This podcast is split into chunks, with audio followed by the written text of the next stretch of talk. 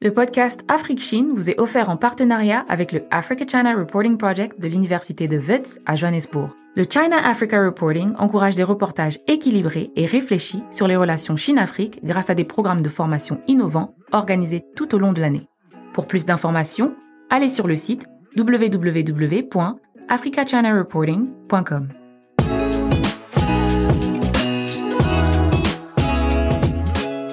Bonjour et bienvenue à une nouvelle édition d'Afrique Chine, un podcast dédié à l'actualité de la présence chinoise en Afrique.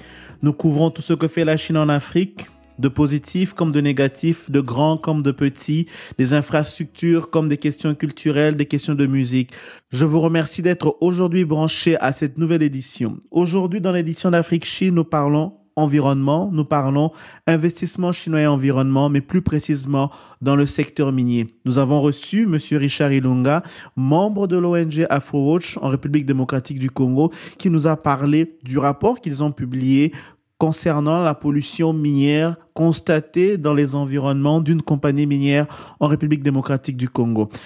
Mais avant de se plonger dans le sujet du jour, je vous rappelle que notre site internet est déjà en ligne www.projetafriquechine.com où vous aurez toute l'actualité de ce que nous faisons, de ce que nous couvrons, de l'actualité chinoise en Afrique.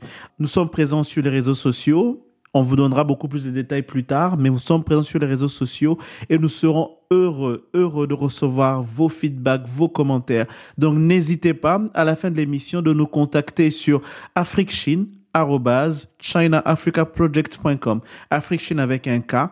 Et euh, voilà vous allez, vous allez pouvoir nous joindre directement et nous, nous allons recevoir vos commentaires vos feedbacks. Et si vous avez des invités que vous voulez que nous recevions sur notre show n'hésitez pas à nous faire signe nous allons les recevoir pour avoir une discussion très enrichissante et très intéressante sur la présence chinoise en Afrique. Je vous remercie et bonne audition Monsieur Richard Ilunga, bonjour. Bonjour, euh, Monsieur Christian. Comment vous allez? Hein, Je vais très bien. Euh, chers auditeurs, nous recevons aujourd'hui Monsieur Richard Ilunga. Il est membre d'une ONG congolaise appelée AfroWatch, African Resources Watch, une ONG qui est spécialisée dans la gouvernance des ressources naturelles en République démocratique du Congo. L'année 2021 a été une année très productive pour AfroWatch, qui a produit plusieurs rapports sur les investissements en RDC. L'un des rapports qu'ils ont produit qui, a, qui avait attiré l'attention et qui certainement a contribué au processus de révision minière que nous avions constaté en RDC, c'est le rapport qu'ils avaient produit sur euh, les, sur le, les contrats chinois comme on, appelle comme on appelle en RDC, le contrat qui lie l'État congolais, les entreprises euh, et les entreprises chinoises, le contrat de la SICOMINE. Ça, c'est un autre sujet qu'on pourra certainement aborder avec lui une autre fois. Mais ils ont aussi produit un autre rapport très intéressant il y a quelques semaines. C'est un, un rapport qui a lien avec euh, la compagnie CDM qu'on appelle, qui s'appelle Congo Dongfang Mining, qui est une filiale du géant minier chinois Zhejiang Huayo Cobalt qui exploite le cobalt et qui achète le cobalt en République démocratique du Congo. On va parler des opérations de CDM en RDC, mais si on va parler du rapport qu'ils ont publié concernant la pollution de l'environnement qu'ils ont constaté autour de la compagnie CDM. C'est pour ça que nous sommes très heureux de recevoir Monsieur Richard Ilunga aujourd'hui qui va nous décortiquer. Il est co-auteur du rapport. Il va nous parler un peu de ce qu'ils ont trouvé. Monsieur Richard Ilunga, qu'est-ce que vous pouvez nous dire sur euh, votre recherche que vous avez menée sur le terrain? Euh, Merci beaucoup euh, pour la question. En fait, euh, moi, c'est Richard Ilunga Mukena. Je suis directeur du programme de droits humains au sein de l'ONG Observatoire africain des ressources naturelles. Nous sommes basés à Lubumbashi, mais nous avons des activités de monitoring, de documentation, de violations des droits humains, de plaidoyer, d'accompagnement des communautés sur l'ensemble de la République démocratique du Congo et une partie de la Zambie. Et notre organisation est spécialisée sur euh, les, les, les, questions des ressources naturelles et notre mission c'est de militer pour l'exploitation responsable des ressources naturelles. Nous avons un programme d'accompagnement des communautés et c'est dans le cadre de ce programme que nous avons suivi les plaintes des communautés euh, qui vivent autour de l'entreprise minière Congo donc Fang Mining et qui exploite dans la ville de Lubumbashi et dans un quartier résidentiel. En fait, euh, nous avons suivi les plaintes des communautés comme toutes les autres chaînes euh, des radios de télévision au niveau local, même au niveau euh, national.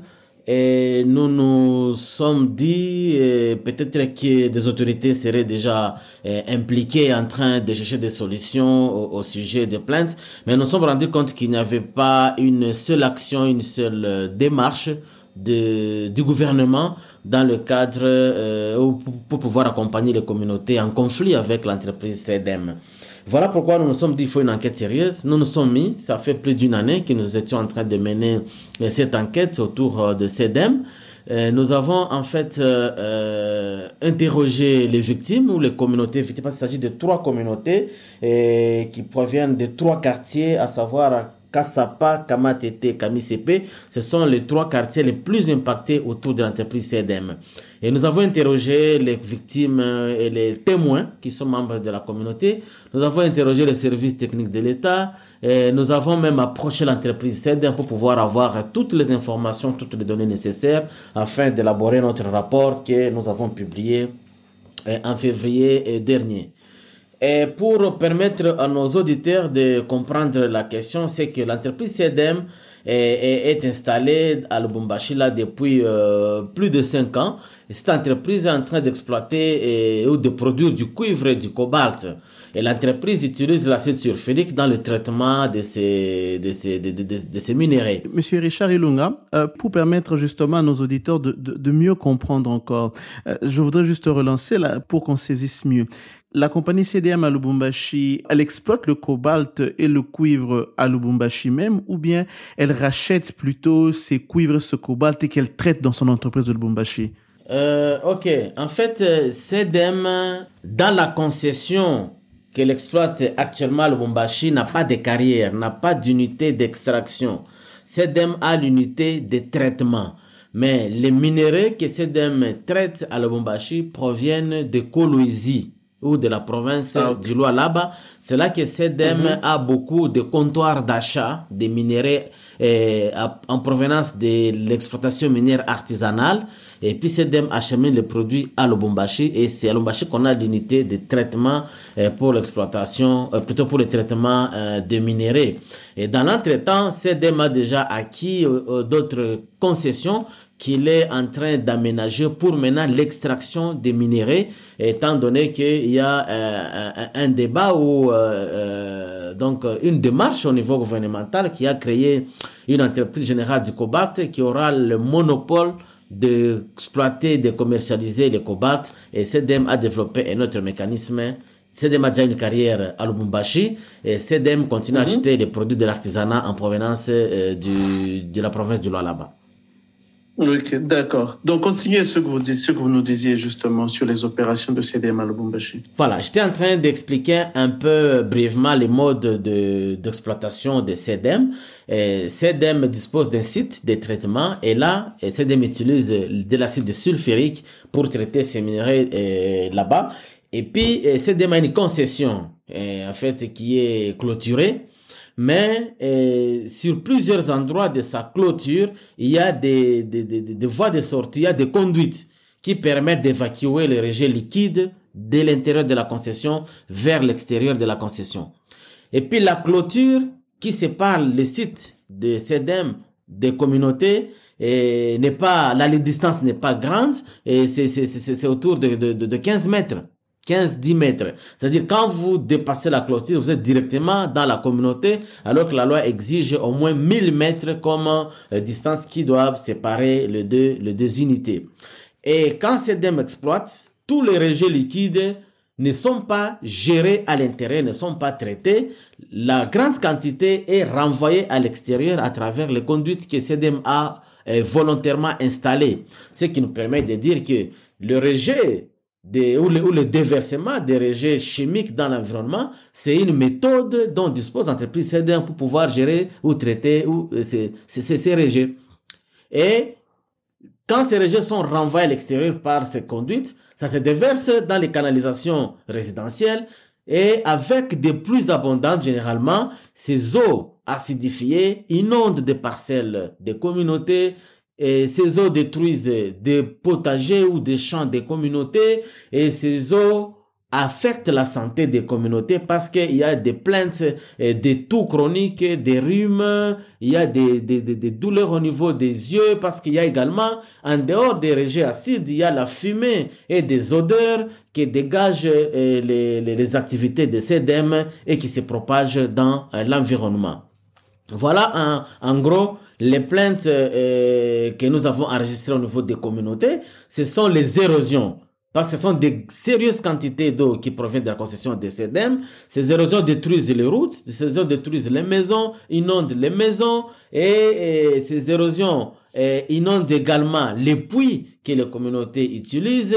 Ces, ces, ces eaux acidifiées détruisent les potagers euh, des communautés et il y a également les fumées et les odeurs qui se dégagent qui perturbent la vie au niveau euh, des communautés. Vous abordez un sujet là très intéressant parce que il y a eu plusieurs rapports qui ont été publiés dans ce sens-là, non simplement par rapport à CEDEM, mais de façon générale sur le continent africain par rapport aux exploitations chinoises minière sur le continent. Les accusations qui reviennent souvent sont les accusations sur les violations des droits de l'homme, mais aussi les violations de l'environnement.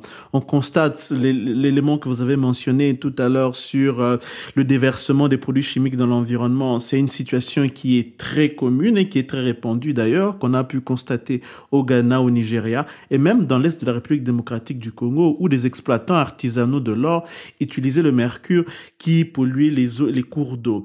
Dans votre recherche sur le terrain, lorsque vous avez mené vos enquêtes, est-ce que vous avez constaté que c'était un problème propre à CDM ou c'est un problème qui est assez répandu dans le secteur minier dans la province du Haut-Katanga ou dans l'ex-province du Grand Katanga?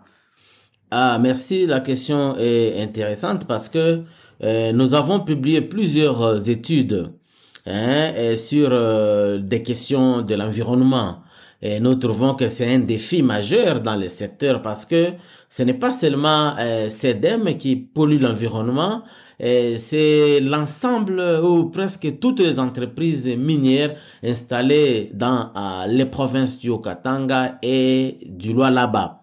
mais nous avons compris que cette question se pose avec beaucoup d'acuité euh, dans les entreprises chinoises. Nous avons des entreprises mhm. occidentales comme euh, KCC, comme Mutanda Mining, ce sont des filiales de Glencore. Là, nous avons des cas de pollution de l'environnement, mais selon nos enquêtes, nous trouvons que ce sont des accidents. Vous comprenez? Ce sont des accidents qui arrivent mhm. dans euh, l'exploitation de, de, de, de, ressources minières. Mais ces accidents, à ce, à ce niveau-là, sont d'abord très mal gérés et par la suite, on a des semblants d'indemnisation des communautés. Mais au niveau des entreprises chinoises, notamment CEDEM, nous avons Sicomine, nous avons Comis, euh, d'autres entreprises dans la province euh, du Lualaba, vous allez voir que c'est ça le mode de gestion des rejets toxiques. Lorsqu'ils mhm. ont traité, ils ont des bassins qui n'ont pas la capacité de contenir les rejets. Parce que nous supposons qu'ils ont des experts en environnement et quand ils ont des bassins, mhm. ils tiennent compte, ce sont des bassins à, ciel ouvert. Et, quand il pleut abondamment, effectivement, même les eaux de pluie tombent dedans. Ils ne peuvent pas parler d'accident dans ces cas-là parce que ils profitent de plus abondantes pour ouvrir les vannes de leur bassin afin d'évacuer les rejets à l'extérieur et de laisser leur bassin respirer.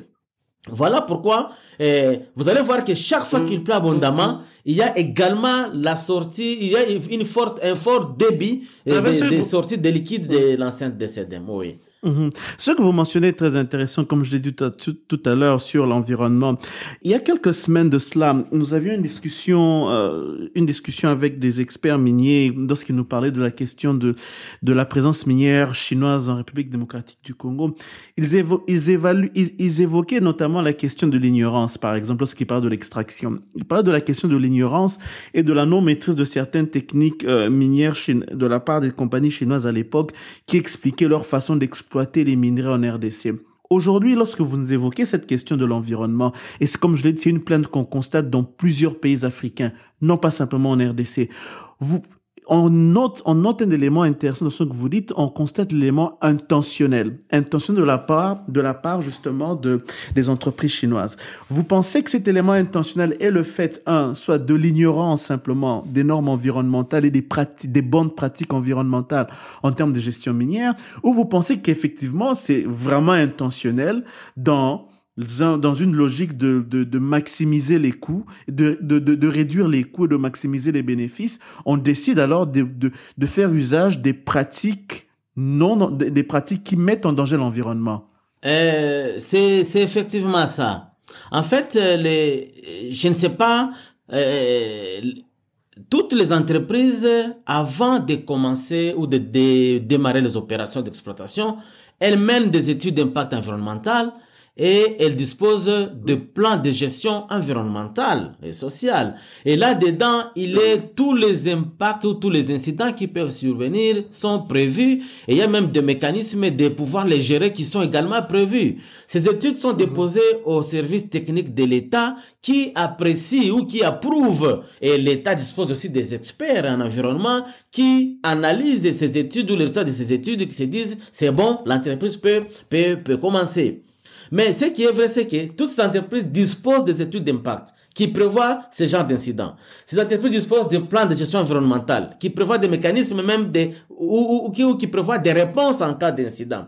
Mais ces entreprises ne veulent pas les appliquer lorsqu'il y a de tels incidents de pollution due au déversement d'acide. Mais ce qui est très grave, c'est que ces entreprises ne mènent même pas ces études d'impact normalement, comme prévu. Ces entreprises se contentent de corrompre certaines autorités pour œuvrer dans l'illégalité. Vous allez voir que chaque fois qu'il y a des plaintes comme ça, les autorités sont saisies, mais aucune entreprise n'est interpellée, aucune entreprise n'est inquiétée, aucun responsable d'entreprise n'est interpellé sur, euh, sur la question. Selon mon analyse ou notre analyse en tant qu'AfriWatch, c'est que ces entreprises profitent de la défaillance de l'État congolais. Et pour cette défaillance-là, parce que vous allez voir que même quand il y a des incidents, au lieu que ce soit les victimes qui sont indemnisées, au lieu que l'État puisse coincer, presser l'entreprise à réparer le préjudice causé, mais l'entreprise se contente de corrompre certaines autorités et le dossier est clos. C'est sans suite. Et c'est comme ça que tous ces cas se répètent. Et les, les, les, les, investisseurs chinois profitent de ces cas ou de cette défaillance-là de l'État pour pouvoir euh, maintenant, euh, par exemple, déverser ou rejeter les rejets toxiques dans l'environnement, c'est moins coûteux pour eux que de construire des gros bassins de, de décantation. Et c'est ça, en fait, pour, pour nous, c'est ça la, la situation, c'est que les investisseurs chinois profitent de la défaillance ou de l'absence de l'État congolais. Il existe des lois qui interdisent la pollution de l'environnement ou qui obligent la protection de l'environnement dans l'exploitation euh, des ressources euh, naturelles. Et qu'est-ce qui empêcherait à l'État uniquement d'appliquer ces lois-là lorsque nous avons des cas de pollution de l'environnement et de destruction des moyens de subsistance des communautés autour? Les lois sont là, les institutions sont là, les acteurs sont là. Pourquoi ne pas seulement appliquer les dispositions de loi qui existent et sanctionner les entreprises conformément? Les sanctions, c'est quoi? C'est notamment la réparation. Lorsqu'on a pollué un environnement, et là on suppose les sols, l'air, en fait l'eau pour les communautés, qu'est-ce qu'on doit faire? On doit engager des moyens nécessaires pour pouvoir dépolluer ou corriger les sols, l'air ainsi que l'eau. En même temps, si on, euh, par cet incident, on a détruit les moyens de subsistance des communautés, notamment les activités de pêche, notamment les champs, on doit indemniser toutes ces communautés-là. Au-delà de tout ça, lorsqu'on estime que les moyens dont, l'entreprise dispose ne sont pas suffisants pour contenir les dégâts euh, chaque fois, la résolution, c'est de délocaliser cette communauté et de la relocaliser à un endroit où elle est à l'abri de tous ces incidents. Tout, tout, tout, tout cela n'est pas fait. Alors ce sont des moyens disponibles dont disposent les entreprises, que l'État connaît suffisamment, mais vous allez voir que il n'y a pas de pression pour les entreprises, il n'y a pas d'interpellation. Les entreprises évoluent comme des États dans un État. Vous avez évoqué un autre élément intéressant que j'avais voulu, que je voudrais aborder avec vous tout à l'heure, justement, c'est celle de la responsabilité de l'État des structures de l'État. Vous avez évoqué deux éléments. Étude d'impact environnemental, étude de gestion environnementale après les travaux qui, qui sont faits sur, euh, euh, par, par la compagnie minière. Aujourd'hui, il est quand même surprenant de constater que des compagnies comme CDM qui existent depuis 5 ans à Lubumbashi et d'autres, et d'autres d'ailleurs dans, dans, les autres provinces du, de l'ex-Grand Katanga existent et que ces violations-là des, normes environnementales sans que l'État congolais ne puisse réagir. Vous avez évoqué un élément, un, autre élément qui est, qui est pertinent, c'est, c'est de se dire que les compagnies chinoises finalement finissent par, euh, finissent par s'accommoder de, des défaillances de l'État, de la corruptibilité de certains agents justement pour se permettre de faire ce qu'ils font.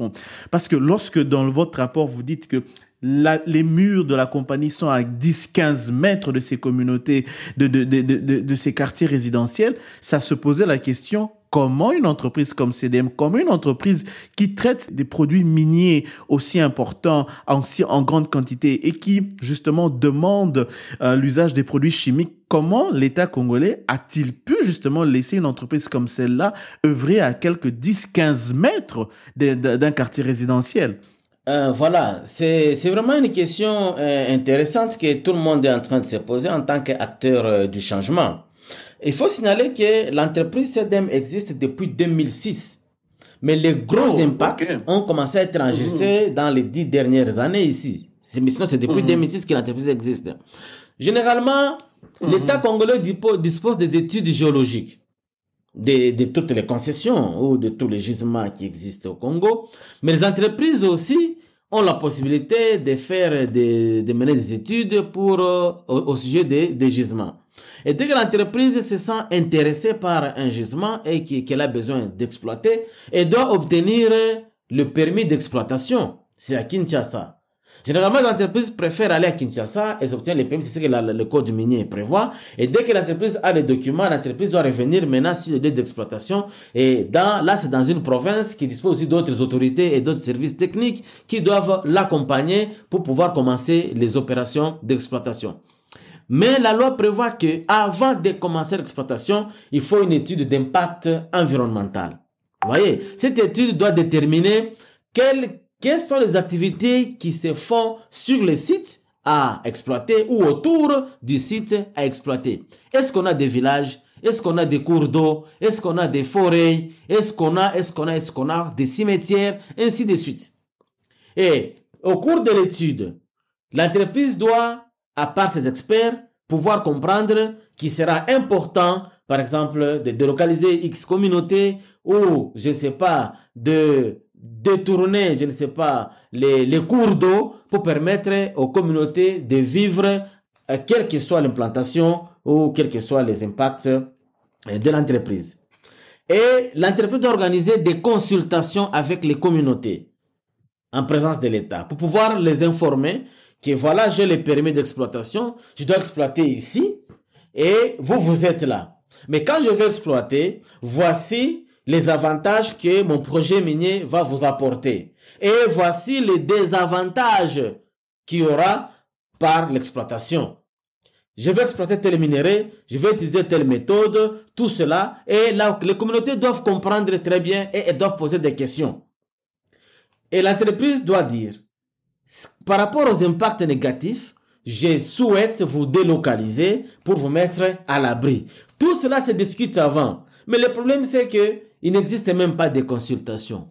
Les entreprises débarquent avec des permis d'exploitation et elles commencent les activités sans tenir compte de l'existence de communautés ou de toute autre ressource autour. Vous voyez Et généralement, mhm. ça signifie quoi? Ce n'est pas l'État comme institution qui accorde ces titres-là. Ce sont des personnes politiquement exposées qui octroient ces titres aux, aux investisseurs. Voilà pourquoi je parlais de la corruption ou de l'absence de l'État. Un ministre c'est un représentant de l'État. Il représente l'État, il engage l'État dans les discussions. Et quand les ministres négocient un projet ou un partenariat, c'est à l'avantage de la population ou de l'État. Mais vous allez voir que les ministres négocient comme lui, comme individu.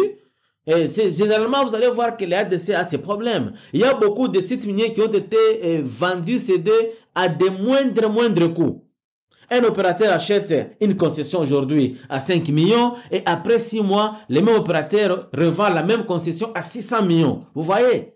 Ça, c'est un mhm. individu qui négocie un contrat et avant même que le contrat ne soit signé, il a déjà contracté des prêts auprès de l'investisseur et c'est maintenant des compensations qui vont se faire. Vous voyez, toute cette machination-là, c'est ça qui rend opaque la gestion des ressources et c'est ça qui rend intouchable les investisseurs. Quand vous regardez très bien, un investisseur chinois qui vient investir, il a déjà accordé un prêt à un gouvernement, par exemple national ou provincial, ou à une autorité nationale ou provinciale, pour pouvoir être protégé. Et quand il y a des incidents comme ça, on ne sait pas les interpeller parce que on a des comptes à rendre, on est redevable en tant qu'autorité. Et pour nous, ça c'est un gros problème qui fait que l'État est incapable vraiment de poursuivre ces gens-là d'instruire ces gens-là à respecter les, les, lois du pays en matière de l'environnement ou du, développement local, tout simplement parce qu'il y a des pratiques de corruption, il y a l'absence de l'État, il y a des personnes politiques qui négocient en lieu et place de l'État et ce sont ces mêmes personnes qui tirent les dividendes de ces activités. C'est vraiment, c'est dommage et c'est très, c'est très triste. La, question la question de la complicité des autorités, de, de la complicité des autorités congolaises dans, dans ces situations-là. Parlons de cette complicité. Comme je l'ai dit tout à l'heure, c'est une, une, situation qui, qui se remarque un peu partout sur le continent africain, malheureusement. Aujourd'hui, lors de lorsque vous avez mené votre enquête, est-ce que vous avez pu constater les influences de cette complicité dans vos interactions avec les, avec les responsables de CDM D'abord, est-ce que CDM a accepté de vous recevoir, de vous écouter et d'écouter un peu ce que vous vouliez faire et quelles ont été leurs réactions? Euh, Merci. Ce qui est vrai, c'est que les entreprises chinoises euh, sont les plus fermés du pays. Dans plusieurs études que nous avons menées, il n'y a pas, il n'y a pas d'études qui ont connu des difficultés comme les entreprises chinoises parce que les portes sont toujours fermées. Nous avons écrit deux fois à l'entreprise CEDEM pour demander un entretien en vue d'échanger sur les, les données que nous avons pu récolter sur terrain et puis d'avoir le point de vue de l'entreprise. Et l'entreprise a refusé. L'entreprise a accusé réception de nos deux demandes d'audience, mais l'entreprise ne nous a pas invités, nous avons forcé, ça n'a pas tenu. Mais quand nous avons programmé la conférence de presse, cérémonie pendant laquelle nous devrions publier le rapport d'études, nous avons partagé également l'invitation à l'entreprise CEDEM pour qu'elle vienne participer à la conférence de presse. Pour nous, l'idée, c'était vraiment de, de, de, de, créer une opportunité d'un débat hein, contradictoire. Et nous avons immédiatement vu les autorités de CDM nous appelaient pour nous demander de ne pas publier les rapports et qu'ils étaient prêts à pouvoir nous recevoir pour discuter. Et là, c'était à la veille. Nous nous avons dit, ben, en fait, ça aurait peut-être mieux mieux que vous veniez seulement à la conférence, comme ça on discute tout ça, parce que nous avons demandé des entretiens avant, vous n'avez pas accepté. Donc ce qui est vrai, c'est que la plupart d'entreprises n'acceptent pas des entretiens avant. C'est seulement quand vous publiez un rapport que maintenant qu'elles ouvrent leurs portes et que vous pouvez discuter. Voilà pourquoi même après la publication du rapport, nous avons, nous, nous avons écrit et nous continuons à demander à CEDEM de nous recevoir pour qu'on discute cette fois-ci sur le suivi des recommandations que nous avons faites dans notre rapport.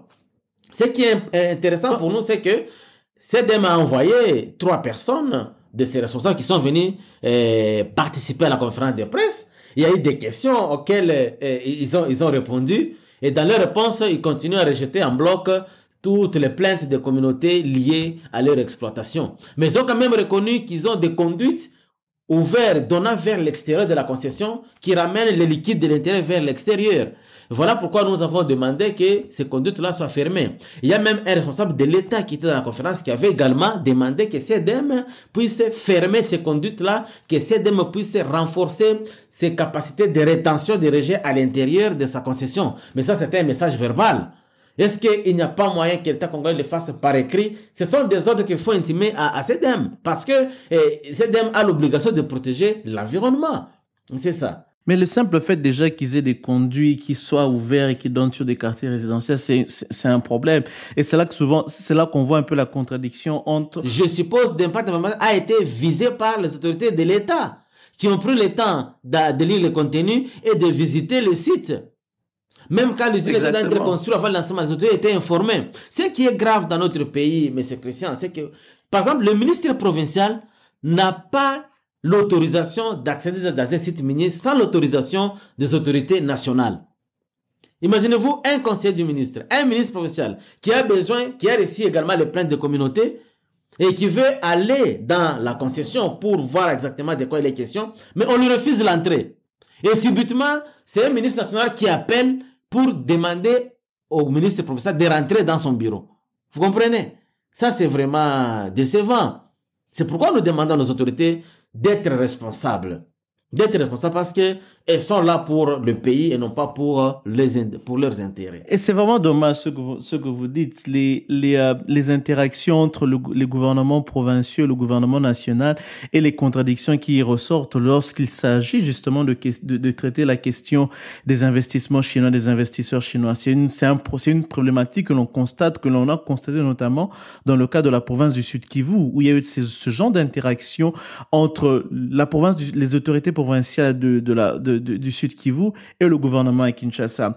Aujourd'hui, lorsque vous avez mené votre enquête avec euh, la descente sur terrain, quelle est la situation des communautés autour de l'entreprise CDM aujourd'hui? Euh, En fait, la situation est déplorable. La situation nécessite une intervention urgente de l'État congolais pour permettre aux communautés d'être rétablies dans leurs droits.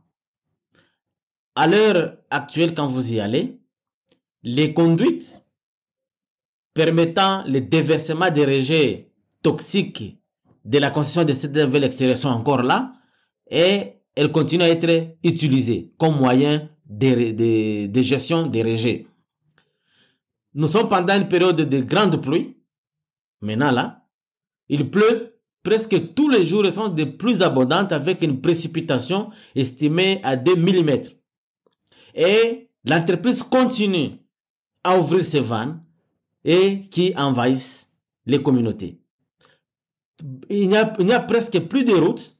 L'érosion a détruit presque toutes les routes principales. Les maisons généralement inondées. Les enfants jouent dans des eaux acidifiées. Les potagers qui ont été détruits n'ont jamais été indemnisés. Et l'entreprise n'est toujours pas interpellée parce qu'on ne voit pas de changement jusque-là. C'est ça la situation qui se lit aujourd'hui dans les trois communautés de Kamatete, Kasapa et Kamisepe autour de l'entreprise CEDEM.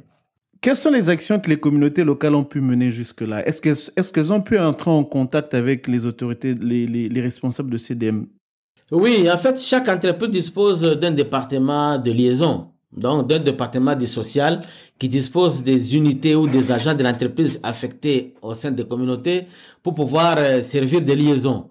Les, pour pouvoir récupérer les plaintes des communautés et les acheminer auprès de l'entreprise et rapporter les réponses de l'entreprise vers les communautés. Mais ce sont des unités juste fantaisistes. Parce que dans le cas échéant, les incidents sont là, les problèmes sont là, les, les, les, les, les preuves sont là, sont observables par tous. Ça ne demande pas un agent de liaison et consort. Les médias ont relayé plusieurs fois le plan des communautés. Et tout le monde a suivi. Et nous avons également suivi que des ministres provinciaux se sont rendus dans la concession pour pouvoir s'imprégner de la situation. Mais après tout cela, qu'est-ce qu'il y a Rien.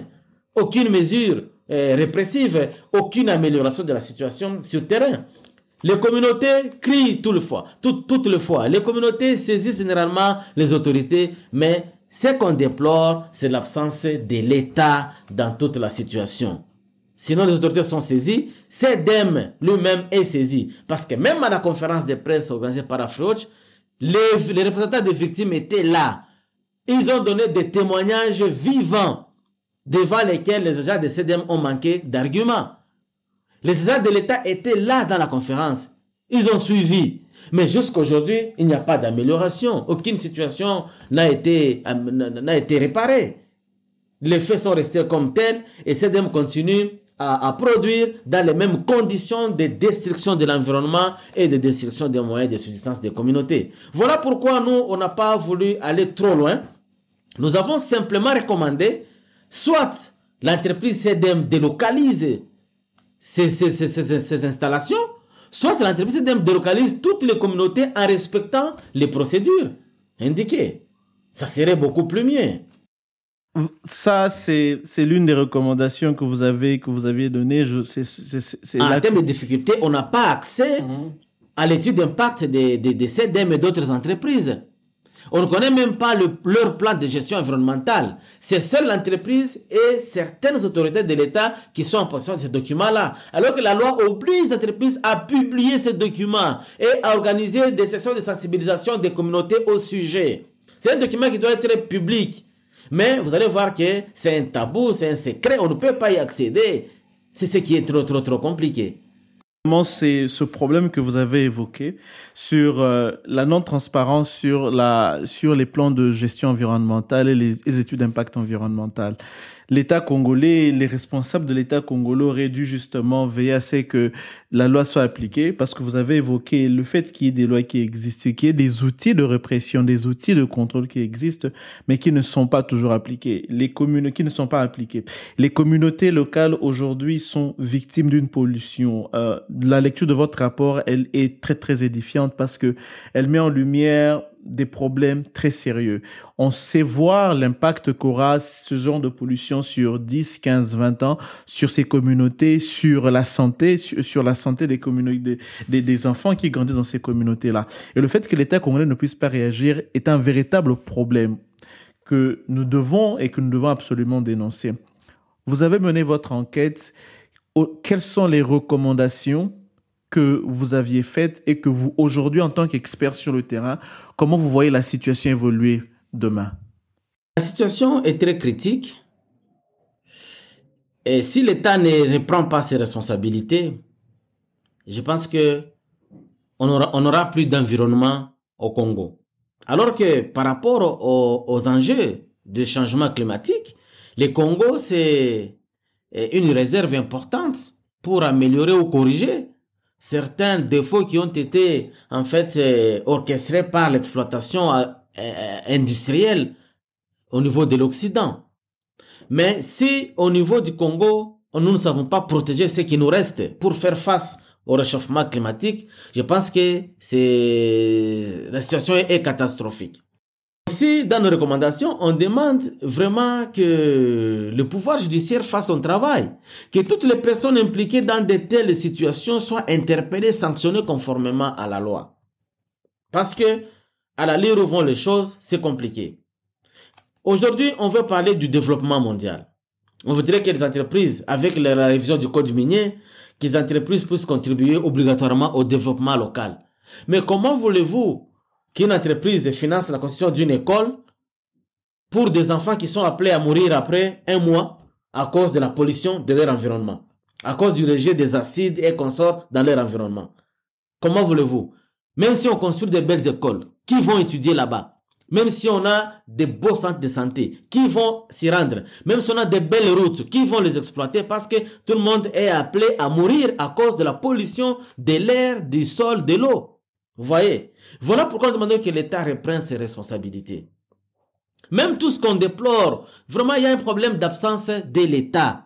Il y a des individus qui ont pris en, otage l'État institution et qui sont en train d'en bénéficier. Dernièrement, on a déploré l'exploitation illicite des minéraux à l'est du Congo. Vous l'avez évoqué. On a trouvé plusieurs entreprises là sans documents, sans permis, qui exploitent, qui sont installées. Mais installées par qui? Protégées par qui? Nous avons suivi la ministre des Mines qui a effectué une visite partout là et qui a promis vraiment de recadrer les choses, mais jusqu'à aujourd'hui, toutes ces entreprises-là qui avaient été suspendues ont déjà repris leurs activités, toujours dans l'illégalité. Voyez un peu l'état des droits. Je pense qu'il faudrait que eh, l'État se ressaisisse il faudrait que le pouvoir judiciaire fasse son travail, mais là également, il se pose un problème d'indépendance. Donc, il y a énormément de défis au Congo qui ne permettent pas cela. Mais au-delà de tout ça, les investisseurs, les entreprises multinationales font partie prenante de plusieurs directives internationales qui exigent la protection de l'environnement. Mais elles n'arrivent toujours pas à respecter. Alors, à un certain moment, on est en train de remettre en cause vraiment le rôle hein, que jouent euh, euh, toutes les initiatives internationales, euh, que jouent les, les institutions bancaires ou les institutions financières internationales, qui octroient par exemple des prêts ou qui jouent un rôle dans beaucoup d'investissements en, en, en, Afrique. Vous avez des directives qui imposent au contractant, au bénéficiaire qui est l'investisseur, de pouvoir respecter les questions de, de protection de l'environnement?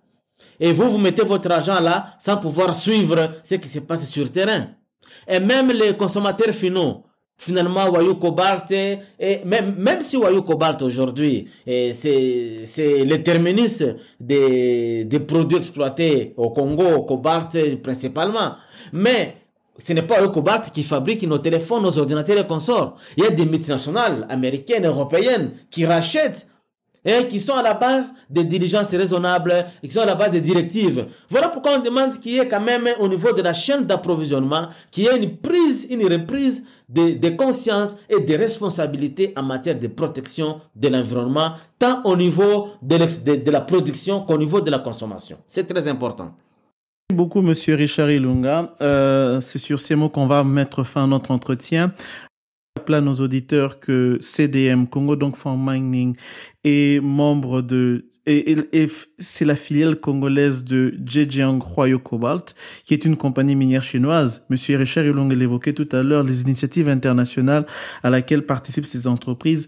Zhejiang Huayo Cobalt Mining est membre de Fair Cobalt Alliance, une, une, alliance qui a été mise en place justement pour veiller à ce que la chaîne d'approvisionnement du cobalt soit propre, propre de, de, de, de, dommages sur l'environnement, propre et en termes de respect des normes, en, termes de, en termes de respect des lois sur, les, droits du travail et sur les normes environnementales. Elle est aussi membre d'une autre initiative avec d'autres entreprises outre euh, faire cobalt d'autres entreprises chinoises qui veillent à ce que justement que leur impact environnemental soit leur empreinte sur l'environnement soit plus positive que négative. Monsieur Richard Ilunga, je vous remercie pour votre participation.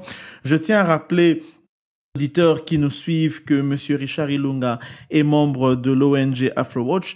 Ils ont publié un dernier rapport qui s'intitule L'exploitation minière de l'entreprise Congo Dongfang Mining et ses impacts sur l'environnement santé des communautés des quartiers Kassapa, Kama, Kamatete et Kamisepe dans la province du Haut-Katanga, dans la, ville de Lubumbashi, en République démocratique du Congo.